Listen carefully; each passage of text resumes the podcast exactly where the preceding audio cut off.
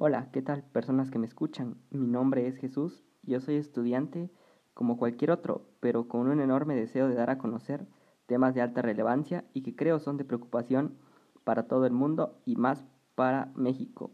Como primer tema abordaremos la globalización, sus ventajas y riesgos. Sin más que decir, comenzamos. La globalización es un fenómeno basado en el aumento continuo de la interconexión entre las diferentes naciones del mundo y el plano económico, político, social y tecnológico. El uso de este término se utiliza desde los años 80, es decir, desde los adelantos tecnológicos han facilitado y acelerado las transiciones internacionales y comerciales financieras. En este proceso se da una interdependencia económica donde las empresas y los mercados sobrepasan las fronteras nacionales y alcanzan una dimensión mundial en este proceso especialmente económico donde se va produciendo una integración de las economías nacionales, provocando un incremento en el volumen y complejidad de los intercambios de bienes y servicios en la economía mundial.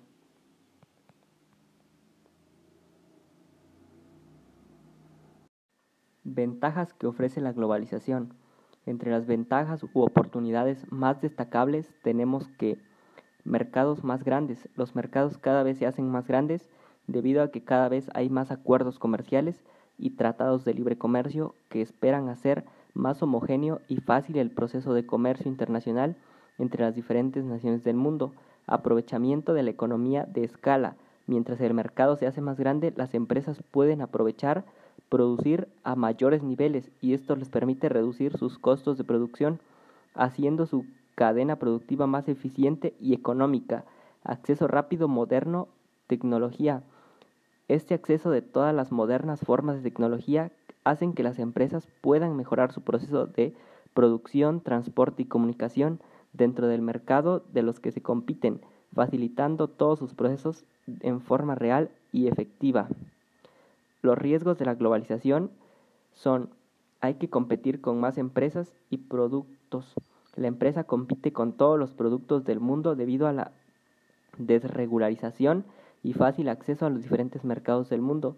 Eso obliga a ser más competitivas, puesto que se compite con todo tipo de empresas. Los consumidores son más exigentes debido a las mejoras observadas en los procesos de comunicación. Los consumidores se encuentran mejor informados y esto hace que pidan cada vez mayores valores agregados en la entrada de las propuestas del mercado menos margen de utilidad, a mayor competencia, más se reduce la diferencia entre el costo productivo y el precio de venta del producto, por lo que las empresas pueden ver reducido su margen de ganancias. Innovación permanente. La innovación es un requerimiento de prioridad en los mercados actuales, porque la empresa que no innova desaparece del mercado. Sus productos se vuelven obsoletos rápidamente frente a las mejoras del valor agregado que presenta la competencia. Algunas críticas sobre la globalización, sus mayores críticos aseguran que este fenómeno propicia una mayor desigualdad dentro de cada nación entre los distintos países, atentando contra la identidad particular de cada pueblo. Otros argumentos de no menor peso sostienen que el proceso mundial favorece la privatización, aumento de la competencia y sobreexplotación del medio ambiente. Son algunas de sus críticas para terminar este tema. Otro tema a tratar es la xenofobia, que está muy presente hoy en día en la realidad. La xenofobia es el miedo o rechazo hacia los extranjeros, por lo general expresado hacia grupos étnicos y raciales. Esta fobia tiene como ideología el rechazo y la exclusión de toda identidad cultural ajena a la propia, a todo lo que sea distinto y desconocido. En ella sobresalen los prejuicios históricos, lingüísticos, religiosos, culturales e incluso nacionales. Esta fobia es un miedo antiguo, no es innato, sino que es un elemento de las formaciones egoístas y también de las acepciones del lenguaje, pues desde muy pequeño el ser humano ha sabido diferenciar lo suyo con respecto a los demás. Algunas causas de la xenofobia son que a través de los años las comunidades de un país observan a los extranjeros e inmigrantes con prejuicio y desconfianza, los perciben como una amenaza para su prosperidad económica, su crecimiento laboral, su estabilidad social y su identidad cultural. Estas actitudes despreciables es más frecuente verlas entre las clases sociales de menor nivel adquisitivo económico y cultural. Existen diferentes causas que generan la fobia a extranjeros. Una de ellas es la superioridad a nivel cultural, pero también está el temor que se pierde la identidad o las costumbres de esa nación y perder la raza pura. Dentro de las causas también cabe mencionar el miedo que incremente la delincuencia debido a la llegada de nuevas personas que no conocen las leyes o la forma de vida de esa nación. Para prevenir la xenofobia es de carácter global. han pasado años y transcurrido distintas leyes o conferencias contra el racismo, la discriminación y la xenofobia por parte de la ONU, promoviendo en el 2001 unas importantes medidas entre las cuales tenemos es importante que las personas se acerquen a los extranjeros y traten de conocer más sobre su cultura, su forma de ser y modo de vida antes de juzgarlo. Con ello se aplica más empatía y menos agresión, así mucho menos se darán cuenta que los extranjeros son personas comunes y corrientes que buscan vivir como personas que igual del resto. Por supuesto, también existen personas que buscan hacer daño, pero eso no justifica de que todo quieran hacerlo. Otra de las soluciones para eliminar la xenofobia es que tanto las instituciones educativas como las gubernamentales implementen diferentes mecanismos de integración para ese grupo de personas lo más rápido posible y un carácter de suma importancia, de manera que los ciudadanos se informen acerca de las personas que llegan a su país, el propósito que tienen, los motivos que lo hicieron abandonar su tierra natal y por qué escogieron ese país para vivir una nueva vida. La xenofobia en México es también muy representativa. Cabe mencionar que al menos en 150 años México ha documentado diferentes episodios xenófobos, pero existen casos de xenofobia en específico que muy pocos saben y que prefieren mantener en secreto. México, así como ha recibido tratos xenofóbicos por parte de diferentes países, se ha comportado de la misma manera, sobre todo en naciones como Francia, Estados Unidos y España, casualmente países con los que se ha enfrentado a nivel militar, y esto fue precisamente por las intervenciones militares y las acciones agresivas que estos tenían con los mexicanos. Todo empeoró cuando Estados Unidos, en conjunto con las naciones europeas, fueron premiadas con ciertos privilegios económicos dentro del país durante el porfiriato. Todas estas acciones hicieron que los mexicanos desarrollaran un rechazo inminente hacia las personas de cualquiera de estas tres naciones, y aún en la actualidad el rechazo se mantiene, aunque no es tan extremo como hace años.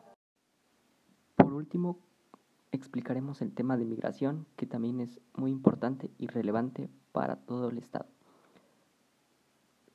La migración es la posibilidad de emprender una nueva vida en un lugar diferente, adquiriendo una mejoría en oportunidades de trabajo, educación, vivienda y salud y seguridad. Ha motivado a los migrantes en toda la historia de la humanidad. La autonomía de elegir dónde vivir y cuándo cambiar de lugar de residencia es una de las libertades más preciadas del hombre. En Declaraciones Universal de los Derechos Humanos, esta prerrogativa queda establecida al que toda persona tiene derecho a circular libremente y a elegir su residencia en el territorio de un Estado y salir de él cuando quiera del país, incluso del propio, y regresar a su país. En términos generales, la migración se define como el desplazamiento poblacional que implica el cambio de residencia de un contexto geográfico o político administrativo a otro, incluyendo nuevas relaciones económicas, socioculturales, capaces de transformar gradual y paulatinamente las tendencias de lugar de salida y de llegada. Este movimiento de personas constituye un componente del cambio poblacional, al igual que la fecundidad y la mortalidad, e incide de manera directa en el desarrollo de los países de origen, tránsito y destino. Por ello, el fenómeno supone una atención integral e intersectorial, considerando las dimensiones social, económica, cultural y de respeto a los derechos humanos. En nuestro país, el acto de emigrar ha constituido una importante fuerza modeladora de la estructura etaria y generacional de los estados de la República, al condicionar el aumento y disminución de su población y el estado de Oaxaca no es la excepción. La decisión migratoria entonces está fundamentada en una compleja combinación de factores internos y externos, como la falta de alternativas para los logros ocupacionales, incertidumbre social sobre el futuro económico, inseguridad general frente al crecimiento de la violencia, necesidades básicas insatisfechas.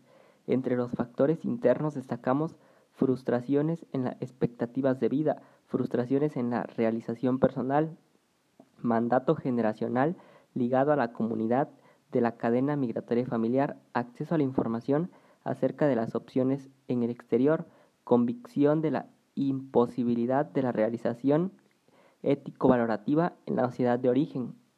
Los flujos migratorios producen una serie de consecuencias relacionadas con el país de origen y con el país receptor. En el país de origen se podrá disminuir el conflicto social y político cuando un porcentaje importante de la población productiva decida emigrar, disminuirán así los niveles de desocupación y de descontento, ya que se crearán posibilidades aparentes producto de este movimiento de personas hacia otras regiones. La mano de obra que se queda puede tener una mayor posibilidad de ingreso al mercado de trabajo porque ha disminuido la competencia. En esta última perspectiva, denominada válvula de escape ha sido aceptada por algunos marcos interpretativos que consideran la emigración de recursos humanos y sobre todo los calificados como proceso de circulación del capital humano, lo cual permite una asignación más eficiente de recursos en el ámbito mundial. Cuando se contrata y transporta y emplea a los trabajadores migratorios, en desafío de la ley, sus derechos y libertades fundamentales corren mayores riesgos. La pobreza masiva, el desempleo y el subempleo existen en muchos países en desarrollo que ofrecen a empleadores y agentes privados sin escrúpulos un terreno fácil para la contratación. En algunos casos, el traslado clandestino de los trabajadores adquiere un carácter de operativo delictivo. Y con eso concluiríamos el tema y el episodio del día de hoy. Nos vemos hasta el siguiente episodio.